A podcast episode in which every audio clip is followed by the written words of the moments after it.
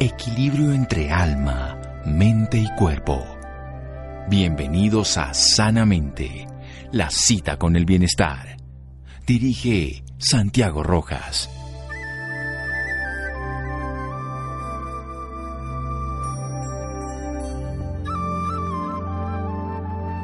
La inteligencia interpersonal consiste en la capacidad de comprender a los demás, cuáles son las cosas que más le motivan, cómo trabajan y la mejor forma de cooperar con ellos.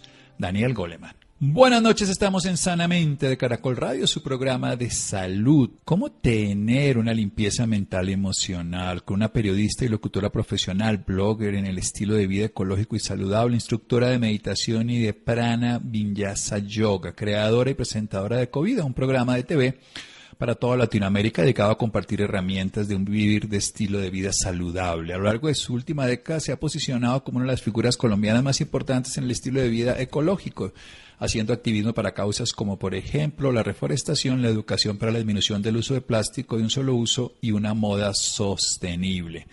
Ella es una bella persona en todo el sentido de la palabra. Carolina González, buenas noches, gracias por acompañarnos. Buenas noches, Santiago, muchas gracias por esta este compartir con tu audiencia de Sanamente. Bueno, muchas gracias. A propósito que este sábado además vamos a compartir algo más, que es un Soul Festival, que donde Carolina González desde su practicia, digámoslo así, desde toda su experticia que tenemos como seres humanos, pero desde la ecología, desde el yoga, desde su reflexión de la vida, nos va a hablar de cómo hacer una limpieza mental y emocional. Empecemos. ¿Por qué necesitamos limpiar nuestra mente y nuestra emoción? Pues mira que en los últimos años se han popularizado mucho esos programas detox, ¿no? Todo aquello que elimine las toxinas del cuerpo que hemos acumulado por estilos de vida, alimentación, sedentarismo, pero no se habla mucho precisamente de cómo desprendernos de esos tóxicos presentes en nuestra vida que nos quitan energía, cómo detectar, por ejemplo, esas emociones que cuando no las gestionamos resultan tóxicas o cómo podemos gestionar también las relaciones con personas que tal vez llegan a nuestro día a día con cierta carga y nos reducen la energía vital. Entonces, qué bonito es poder encontrar eh, ese espacio para hacer conciencia y empezar a trabajar en eso, en ese proceso de limpiar, purificar, desintoxicar y pues todo comienza con la observación, comenzar a observar cuáles son esos agentes tóxicos para mí. Exacto, hay que poner atención para descubrirlos, porque a veces nos intoxicamos todos los días. De hecho, no nos damos cuenta de la contaminación de Bogotá. Yo que vivo en la calera, cuando bajo por las mañanas, ahora menos, hay que decirlo, pero hace unos meses con tantos carros y seguramente volverá a ser infortunadamente igual, se veía esa capa de smog muy fácilmente. Y eso ocurre, que no nos damos cuenta que estamos respirando ese aire, pues a veces ese aire emocional es más viciado todavía y entre otras cosas la tenemos más cerca dentro de nosotros mismos, liberando toda una cantidad de tóxicos endógenos internos. Vamos a hablar de todo esto después Después de un pequeño corte comercial con Carolina González, seguimos en Sanamente de Caracol Radio. Síganos escuchando por salud. Ya regresamos a Sanamente. Bienestar en Caracol Radio. Seguimos en Sanamente. Seguimos en Sanamente de Caracol Radio. Carolina González, ecologista, periodista, instructora de yoga, nos está hablando sobre esa purificación que podemos hacer de la mente y la emoción. Es común hoy en día que hablemos del detox biológico, de dejar de comer comida ultraprocesada, de por supuesto ayudarnos con alimentos reales, vivos, de diferente índole. Sin embargo, no es tan común que hablemos de la toxicidad mental y emocional, pero lo primero que tenemos que hacer es atender, reconocer dónde está esa motivación en nuestra vida para vivir bien, para empezar, por supuesto, a descubrir eso que nos intoxica. Continúe, Carolina. Bueno, pues cuando hablamos de desintoxicar la mente, también hablamos de hacer un proceso realista, ¿no? ¿Cuáles son esas creencias en torno a las cuales eh, giro mi vida? Ese autoconcepto que tengo de quién soy, cómo me percibo, cómo reacciono frente a los sucesos que acontecen en mi vida y cómo permito que algunos pensamientos que surjan sean negativos o limitantes o denigrantes o como los calificamos nosotros de malos, ¿no? Entonces a veces e, esa cháchara mental o eso que nos estamos diciendo continuamente, no soy suficiente, las personas no me respetan, siempre tomo decisiones equivocadas. Entonces precisamente, y aquí aludo a una mística, Teresa de Jesús, que llamaba la mente la loca de la casa porque si no manejamos nuestra mente, ella nos maneja a nosotros. La mente casi siempre se empelicula y le encanta eh, empelicularse precisamente con lo negativo, con lo que nos asusta, nos llena de miedo. Por ejemplo, Buda afirmaba que somos lo que pensamos y pues tú como médico tal vez también has leído estudios que dicen que tenemos cerca de unos 60 mil pensamientos diarios y que pues más o menos el 80% no tienden a ser tan positivos, entonces qué bueno comenzar a hacer un detox para entrar en esa conciencia que me dé una mayor plenitud y pueda yo estar en todo el desarrollo de mis habilidades. Entonces empezamos a detectar cuáles son esas toxinas a nivel mental. Pensemos que así como nos alimentamos con alimentos, frutas, verduras, oxígeno, agua, nuestra mente también la estamos nutriendo a diario con la información que le damos a nuestra mente. Entonces aquí yo les quiero preguntar, si ustedes son de esas personas que les encanta estar al tanto viendo noticias mañana, día y noche, por ejemplo, porque los noticieros sí está bien estar enterado y ver lo que pasa en el mundo, pero generalmente la cota de noticias me estresan, me llenan de pánico, me llenan de paranoia y generan una respuesta de alarma. Entonces, pues el ejemplo más tangible que tenemos y reciente es cuando comenzó la pandemia, que aumentó la compra compulsiva de alimentos, de productos de limpieza, de papel higiénico, de mascarillas, todo porque estábamos presos del miedo de tanto ver noticias. Entonces, viendo las encuestas, viendo las estadísticas, viendo cuánta gente murió, cuánta se infectó. Entonces, hay que tener un justo punto medio, por ejemplo, cuando queremos comenzar a hacer una limpieza mental y encontrar respuesta a preguntas específicas, por ejemplo.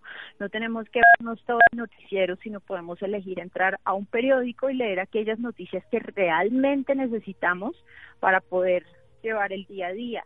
Ahorita hay tanta, tantas formas para que nosotros invirtamos el tiempo de forma positiva. Hay, hay webinars, hay videos de YouTube, hay tantos cursos online que tal vez ese mismo tiempo que invertimos nutriéndonos e intoxicándonos con noticias lo podemos invertir en algo que sea más positivo y que no afecte tanto nuestro sistema nervioso.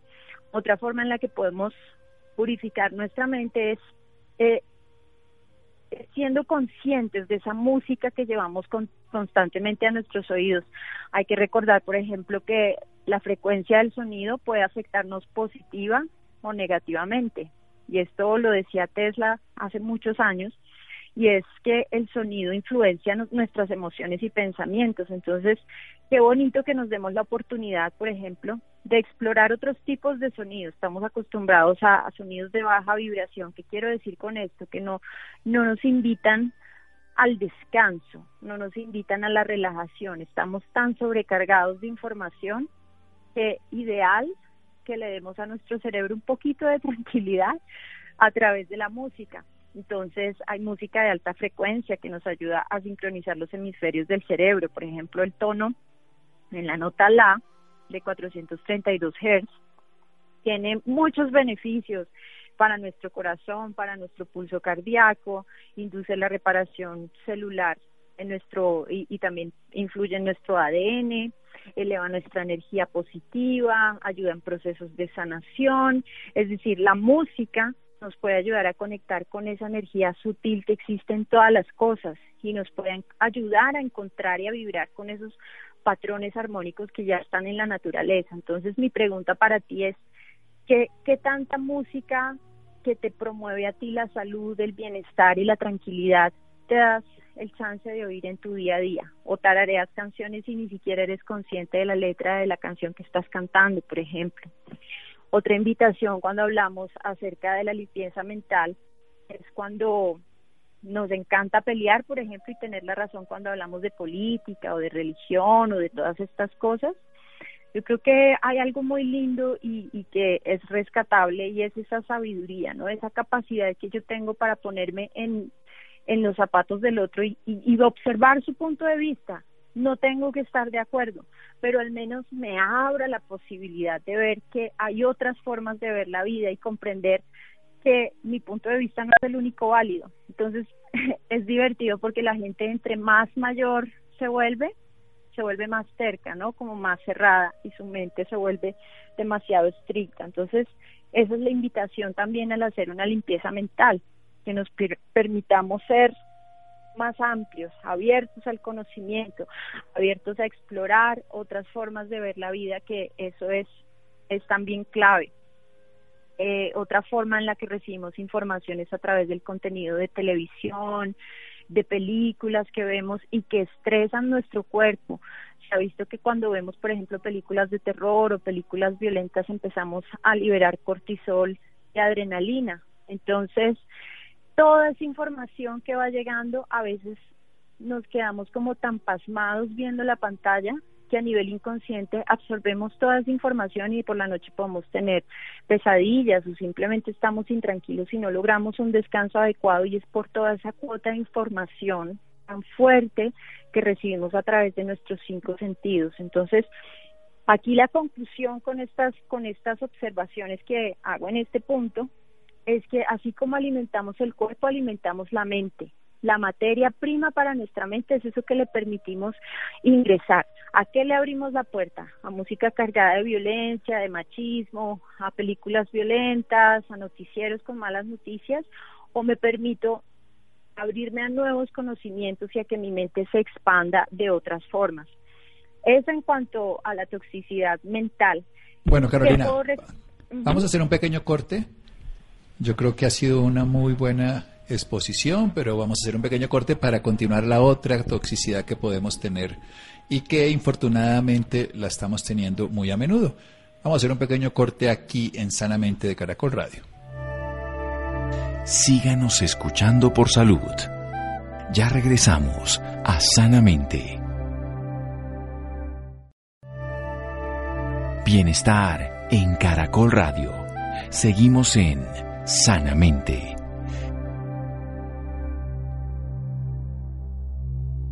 Seguimos en Sanamente de Caracol Radio. Estamos con Carolina González, ecologista, periodista, bloguera y además un ser humano muy bello que nos está acompañando esta noche en Sanamente de Caracol Radio. Ella va a estar también en el Sol Festival, que va a ser este fin de semana, que se puede hacer por las redes sociales, se puede hacer, se pueden buscar los diferentes canales, por ejemplo, en un teléfono celular 321-486-3720, en un WhatsApp pueden escribir 321-486-3720 y lo que van a poder es estar en unas cantidades de conferencias. Yo también voy a participar, Juan Carlos Lozada, Alejandro López, Antonina Canal, Viviana Villalobos, Santiago Molano, Natalia Suárez, en fin, muchos personajes de diferentes lugares del planeta que es para hablar sobre evolución y conciencia. Muy bien. Y nos está hablando Carolina de que hay que ser realistas, hay que ver cuáles son nuestras creencias dominantes, quiénes somos, cómo nos percibimos a nosotros. Y como bien decía Teresa de Jesús, la loca de la casa, que está totalmente ahí generándonos toda una cantidad de películas, y el Buda nos hablaba de que somos lo que pensamos. Esos 60.000 pensamientos que tenemos todos los días pueden no ser necesariamente favorables. ¿De qué depende? De qué le llevamos a nuestra mente. Un alimento tóxico que no la cierra y no la genera con tensión, o una que nos favorezca la expansión y el aprendizaje. Así que, ¿qué noticias ponemos en nuestra mente? Sí, atender las noticias es muy bien, pero el miedo que desencadenó escuchar lo que no nos gustaba, pues ha desbordado infortunadamente esto. Pero también la música que le ponemos a nuestros oídos. Ojalá fuera esa del la 432 como se organizaban los instrumentos musicales hace un par de siglos. Y también entender que cada vez que escuchamos música estamos activando, reparando o estamos lesionando y destruyendo. También si peleamos y queremos tener la razón, estamos generando frecuencias tóxicas, igual que las películas y la televisión. En resumen, nos alimentamos con comida tóxica o no tóxica desde el punto de vista de la comida del cuerpo. ¿Y qué pasa con nuestra mente? Exactamente lo mismo. Lo que entre por nuestra mente puede anidarse envenenarnos y así que también podemos abrirnos a cosas que tengan sentido. Continúe, Carolina, gracias. Porque también, como tú bien lo recalcabas al comienzo, a veces somos nosotros mismos los generadores de toxinas a nivel interior. Entonces, las preguntas adecuadas podrían llegar a ser qué tan agradecido estoy yo con la vida. ¿Vivo en la queja, la carencia o, o vibro desde la gratitud? eh, soy capaz de gestionar mis emociones y que quiero decir con esto que no, no nos gusta asumir o observar o atender las emociones cuando creemos que tiene una carga negativa. Entonces, si tengo miedo, lo rechazo, si tengo tristeza, la rechazo. Y es importante para la limpieza a nivel emocional que nos tomemos el tiempo del silencio, y esto también va a servir para la limpieza mental, de sentarnos en silencio, simplemente observar dónde estoy sintiendo esa emoción y gestionarla, porque si no lo hacemos, pues finalmente eso es una energía que la vamos a tener en el cuerpo y se puede llegar a somatizar y nos puede generar dolor o enfermedad. Otra pregunta que nos ayuda a ubicarnos en el nivel de toxicidad emocional es, ¿somos un foco de armonía o cuando llegamos a un sitio o a un espacio lo llenamos de caos? Puede sonar chistoso, pero la energía de nosotros es tan fuerte que a veces si no estamos en armonía, podemos desestabilizar un lugar y empieza a haber, por ejemplo, conflicto. Entonces, eso puede llegar a ser un termómetro para indicarme qué tan tóxico estoy siendo yo hacia otros o hacia mí mismo. Ahora, qué tan consciente soy de las personas que me rodean. Me rodeo de personas que son positivas y me ayudan y me nutren en mi existencia o por el contrario, estoy rodeado de gente que es negativa y que incluso puede llegar a ser tóxica para mí. Entonces acá las invitaciones que les tengo, en primer lugar, es acabar con la autocrítica destructiva. Estamos muy acostumbrados a hablarnos mal, a vernos al espejo y encontrar solo los defectos, a tener un nivel de expectativa tan alto y tan fuerte con nosotros mismos que si no damos la talla, entonces empezamos a hablarnos mal.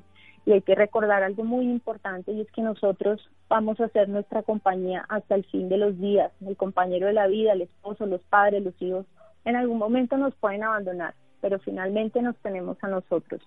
Y si nosotros no somos buenos, compasivos con nosotros mismos, ¿quién lo va a hacer? Entonces la invitación es a observar esa relación que tengo conmigo mismo, qué tanto me critico.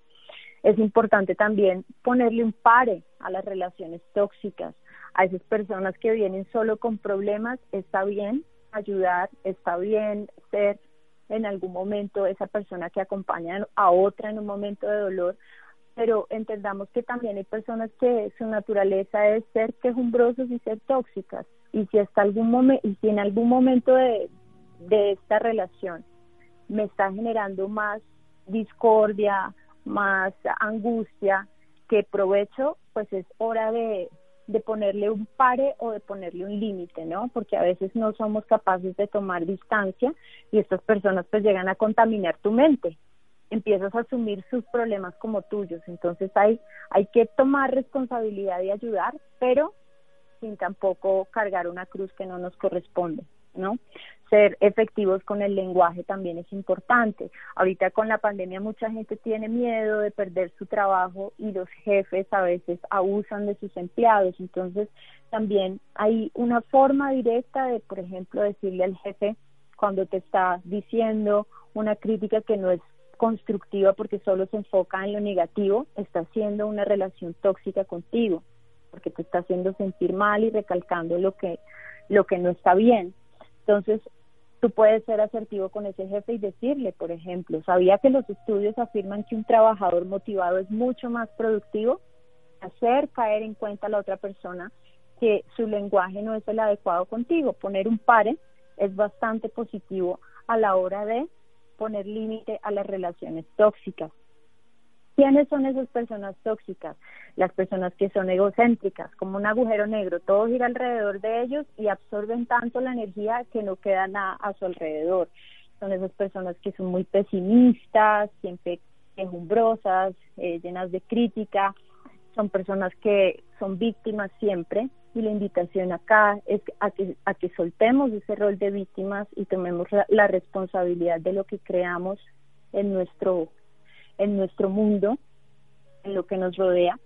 Una persona tóxica no tiene empatía, no es capaz de ponerse en el lugar del otro para ayudar, para servir, para acompañar. Son personas envidiosas o infelices y no se alegran por tus logros. Entonces es importante acá observar todo ese espectro, ¿no? Comenzar a analizar qué personas son positivas en mi mundo. No se trata de ser egoísta, pero se trata de ser, como lo dije al principio, realista, porque nuestro mundo emocional es bastante importante cuando nosotros nos desequilibramos en cualquiera de nuestros aspectos, sea físico, sea mental y sea emocional, hay una carencia y esa carencia toca armonizarla porque de otra forma no podemos salir adelante.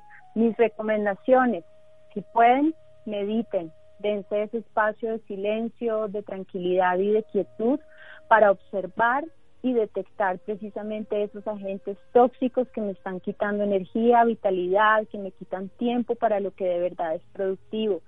Hacer actividades como el yoga, además de ayudarte físicamente, a nivel muscular, a nivel de tendones, genera desbloqueos, desbloqueos que puedo tener ahí emocionales y a nivel de inconsciente. Entonces ahí también estamos haciendo una limpieza que parece física, pero también estamos conectando con nuestra mente y con nuestras emociones, eh, darnos pequeños gustos, tomarnos un día sin hacer nada.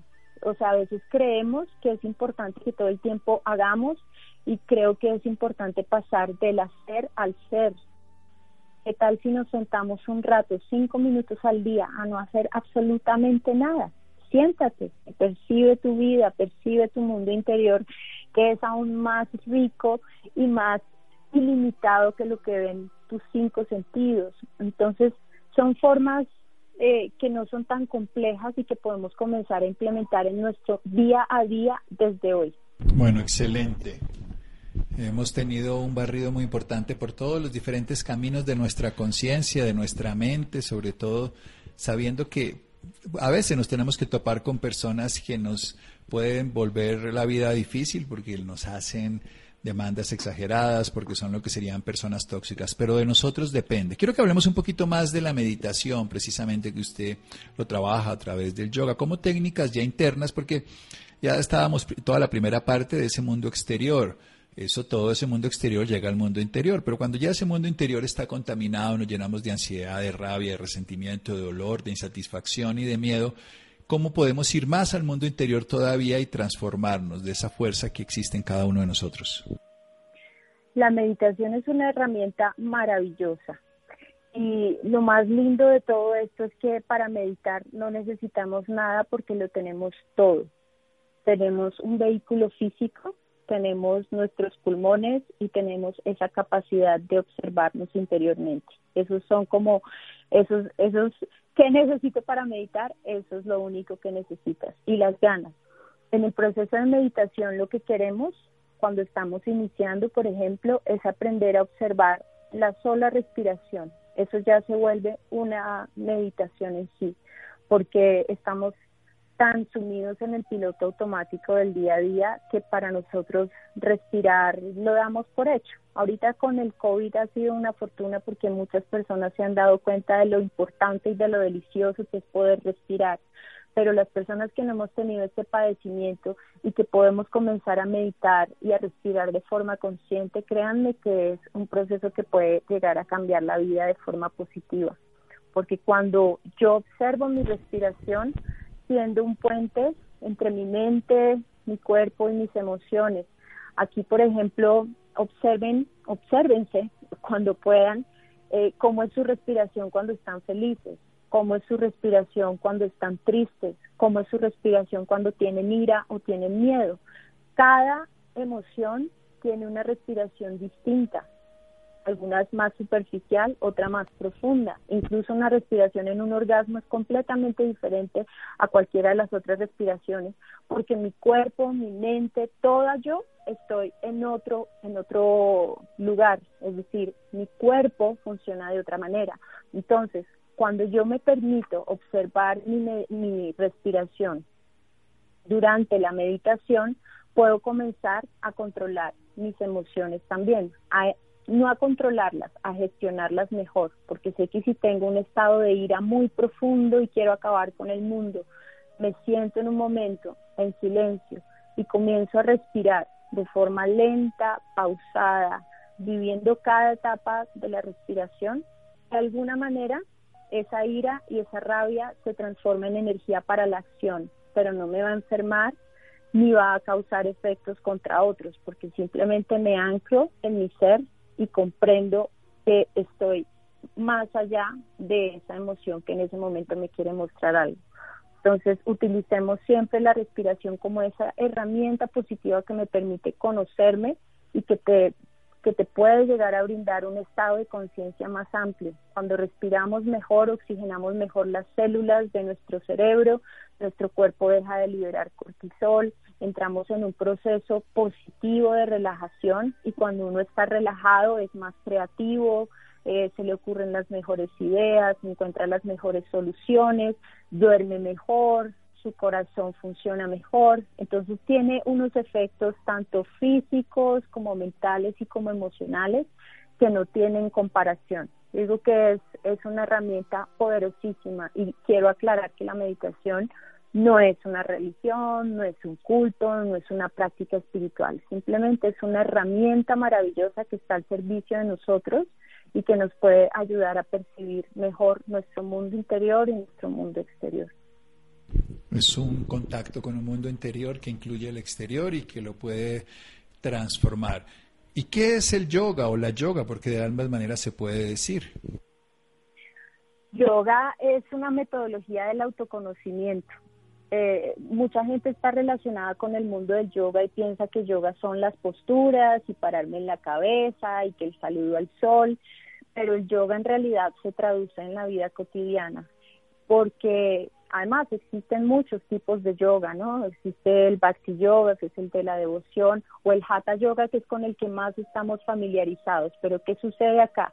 Lo hermoso es esa transformación que yo vivo en ese tapete cada vez que tengo un reto o un desafío de una postura que me cuesta trabajo, esa postura me enseña aspectos de mí, porque ese yoga, esa postura tiene un propósito especial. Cada postura trabaja a nivel físico, eh, masajeando tus glándulas, estirando tendones, trabajando articulaciones, pero también trabaja tu mente porque ahí es el desafío que te digo, te das cuenta qué tan valiente eres, qué tan fuerte eres, qué tan flexible soy, no solo a nivel físico, qué tan flexible soy con mis ideas, qué tan terco soy, qué tan cerrado soy. Eso te enseña el yoga, por ejemplo, y también conectarte con tu respiración. Entonces es una práctica holística que te permite autoconocerte y traducir todo ese conocimiento en tu mundo exterior. La gente que comienza a practicar yoga empieza a dormir mejor, empieza a relacionarse mejor con las otras personas, empieza a relacionarse mejor con su cuerpo, porque genera una conciencia física.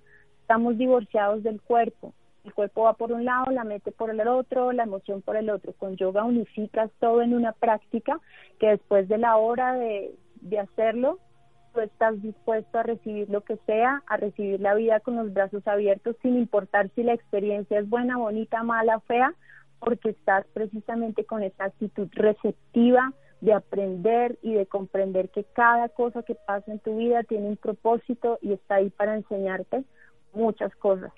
Entonces, de eso se trata el yoga y, personalmente digo que es eh, una herramienta transformadora, transformadora a todo nivel.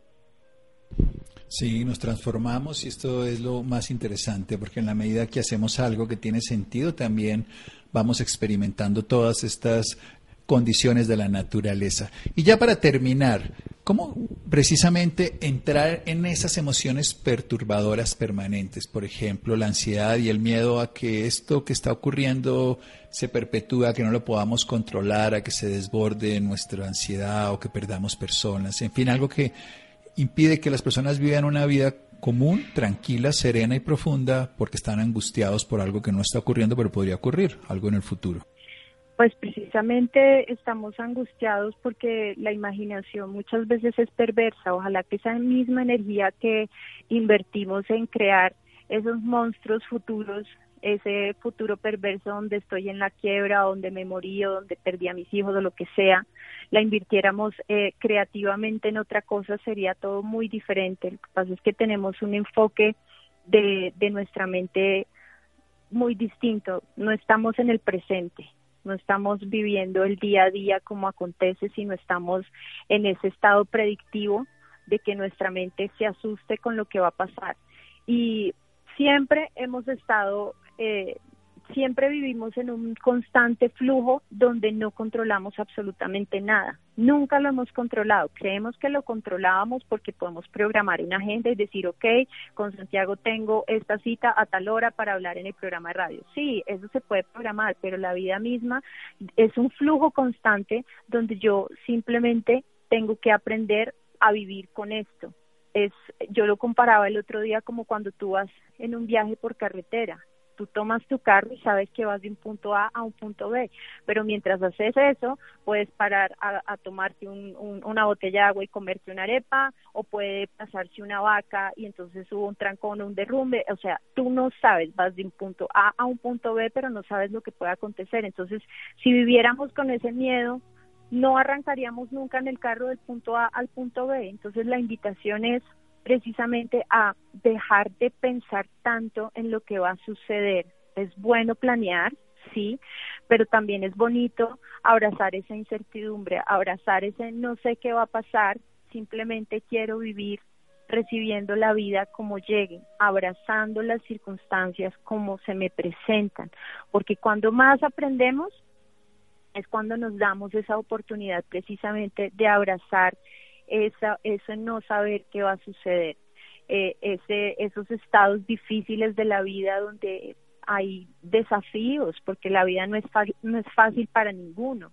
En verdad, todos tenemos desafíos que, que atravesar y que sobrellevar, pero si uno todo el tiempo está pensando con esa mente negativa, pues simplemente se va a quedar quieto y pasmado. Entonces la única manera de movilizar esa energía precisamente es a través de herramientas como la meditación, el autoconocimiento, saber que yo puedo programar cosas, pero que también la vida me tiene muchas sorpresas. Las posibilidades más lindas se presentan cuando no estamos tan a la expectativa, cuando no tengo esa camisa de fuerza de que las cosas tienen que ser así como yo las planeé.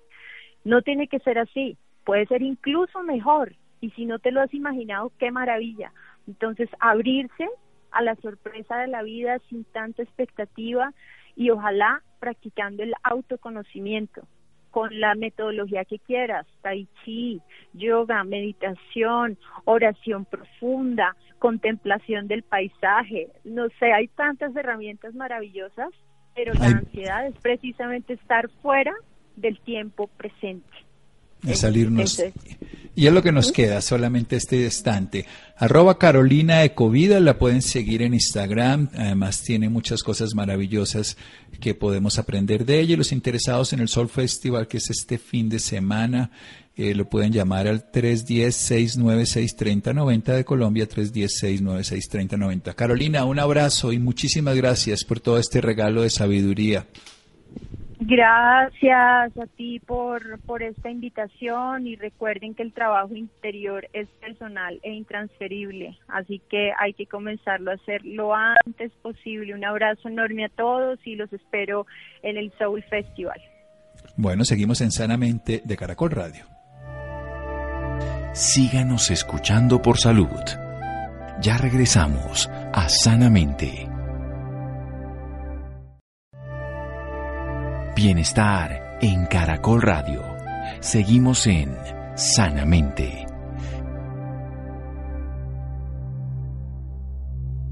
Seguimos en Sanamente de Caracol Radio. Los interesados en nuestra invitada anterior, arroba Carolina Ecovida, la van a encontrar en Instagram. Muy bien, vamos a cambiar de tema. Laura, la insuficiencia renal, una falla que presenta un gran porcentaje de pacientes, incluso con el COVID-19. Gracias Laura, buenas noches. Hola, muy buenas noches Santiago para usted y para todas las personas que nos sintonizan a esta hora. Claro que sí, Santiago, la enfermedad renal crónica se ha convertido en el último decenio en un problema de salud pública al ser una condición frecuente, afectando del 10 al 16% de la población adulta en todo el mundo. En la noche de hoy nos acompaña el doctor Mauricio Ruiz Martínez, él es nefrólogo de la Clínica Azul de Bogotá, quien nos hablará un poco más sobre este tema. Doctor Mauricio, muy buenas noches y bienvenido a Sanamente de Caracol Radio. Buenas noches. Bueno, doctor, para iniciar, háblenos un poco más sobre esta patología, que es una falla renal. la insuficiencia renal es una condición, eh, más que una enfermedad, es una condición que se presenta eh, con el deterioro de la capacidad capacidad de los riñones de limpiar adecuadamente la sangre y cumplir con sus funciones metabólicas. Cuando eso ocurre, el paciente entra en un estado en el que la función renal no alcanza a suplir las necesidades que demanda el organismo y esa es la condición que identificamos desde la perspectiva médica como insuficiencia renal. ¿Y quiénes son más propensos a padecer esta patología, doctor? En términos generales, lo que nosotros podemos decir es que eh, pueden padecer insuficiencia renal cualquier persona que tenga eventualmente una enfermedad que afecte los riñones.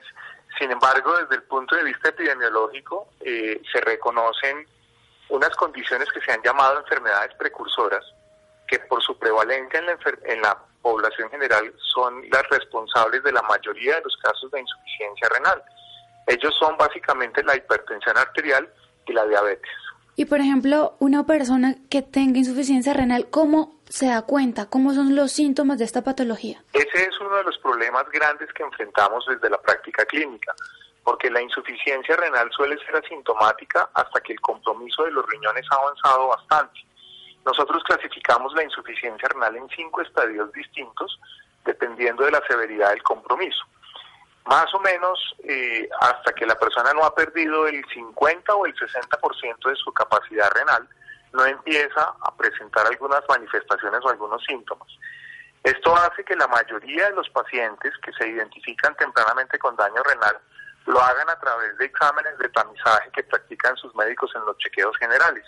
De ahí la importancia, después de determinada estar chequeando periódicamente algunas de esas variables paraclínicas de laboratorio que nos permiten identificar oportunamente ese tipo de problemas.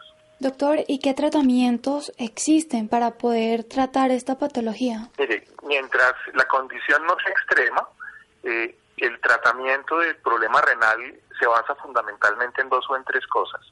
La primera condición más importante es que si se trata de una enfermedad primaria del riñón, por supuesto lo que hay que tratar es la enfermedad del riñón.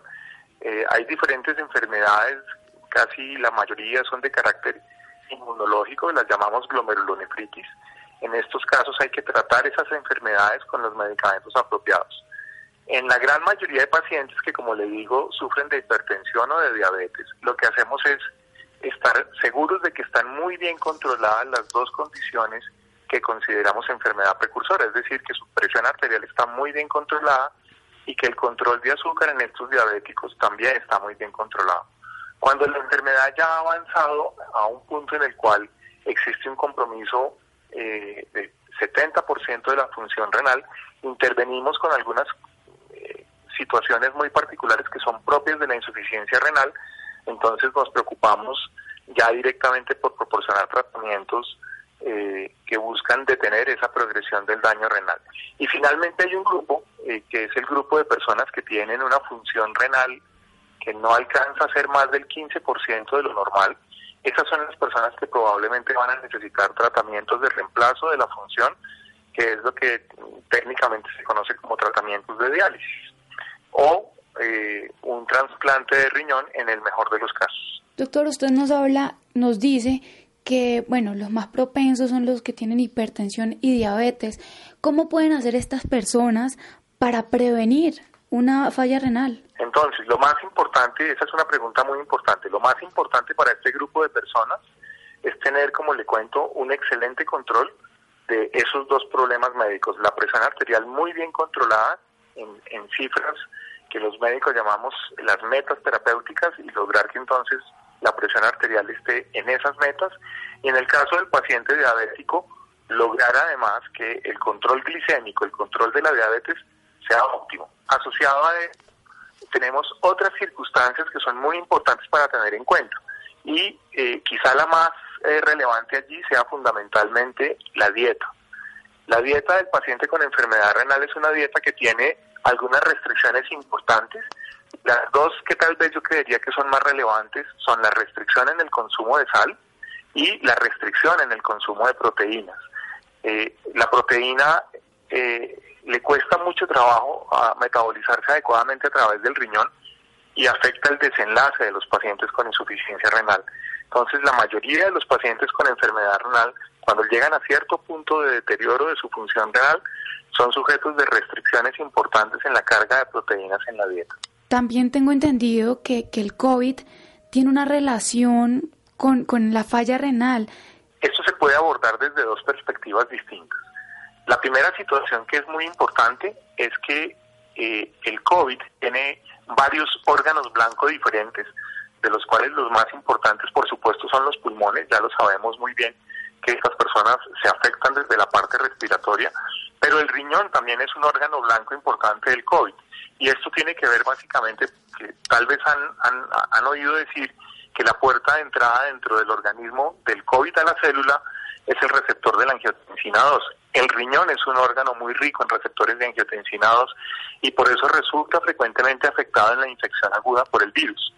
Eso ha llevado a que en las unidades de cuidados intensivos en este momento la demanda de servicios de diálisis para estas personas que están críticamente enfermas por culpa del COVID sea muy alta. Eh, en estos momentos eh, la demanda de servicios de diálisis en todas las unidades de cuidado intensivo está siendo supremamente alta. Esa es una forma. La otra forma en que podemos mirar el tema del COVID con el riñón resulta en el hecho de que la población que está en diálisis es una población de pacientes supremamente sensibles y susceptibles a la infección por el coronavirus. Y esto es básicamente porque su competencia inmunológica está comprometida. A eso agregue que los pacientes que se someten a terapias de hemodiálisis deben concurrir a los centros de diálisis en donde la exposición es un poco más alta que en la comunidad general, porque son centros donde concurren varios pacientes al mismo tiempo y es una concurrencia que es obligatoria, porque son pacientes que se deben someter necesariamente su tratamiento dialítico para no ver comprometida su sobrevida. Bueno, doctor, y ya para finalizar, ¿qué consejo le da a todas las personas que nos están escuchando para prevenir una falla renal? Eh, lo más importante para prevenir la falla renal es tener una vida eh, sana, tener actividad física, cuidarse muchísimo en la dieta y en caso de presentar alguna de las condiciones precursoras que he mencionado, especialmente hipertensión y diabetes, eh, ser muy cuidadosas, tomar su tratamiento de manera puntual velar porque la presión arterial esté en los rangos deseables para una persona de las características como hipertenso y en el caso del diabético estar seguro que el control glicémico, el control de la diabetes es el adecuado. Después de los 50 años es recomendable que cada uno de los individuos en sus chequeos habituales eh, pregunte a su médico tratante acerca de la condición de, de, sus, de sus riñones para que dentro de los exámenes que se hacen de tamizaje habitual en el chequeo de la condición general de un individuo haya incluido pruebas de función renal para monitorizar y cómo se comportan frente a los retos del día a día. Perfecto. Bueno, doctor, ¿y dónde pueden encontrar más información las personas interesadas en el tema? Eh, en Internet hay muchísima información de asociaciones de pacientes renales, eh, hay muchísima literatura al respecto. Yo creería que eh, allí encuentran páginas que son fundamentalmente de dos tipos. Una son las páginas a las que acceden normalmente las sociedades científicas. Allí la información suele ser de carácter técnico y difícil de entender, pero hay una buena información en las asociaciones de pacientes renales que se encargan de postear frecuentemente eh, información relacionada con hábitos de vida, con control de enfermedades y con eh, circunstancias especiales relacionadas con las patologías específicas de acuerdo a las asociaciones de pacientes. Yo creo que creería que esa es una muy buena fuente. Y obviamente mantener una conversación eh, al respecto con sus médicos cada vez que acuden a la consulta. Perfecto, doctor Mauricio Ruiz, muchísimas gracias por esta valiosa información y por acompañarnos esta noche en Sanamente de Caracol Radio. Con el mayor gusto, buena noche. Bueno, muchas gracias Laura, Iván, Ricardo Bedoya, Jessy Rodríguez, Rolando, gracias también a Freddy. Quedémonos con una voz en el camino con Ley Martín, Caracol piensa en ti. Buenas noches.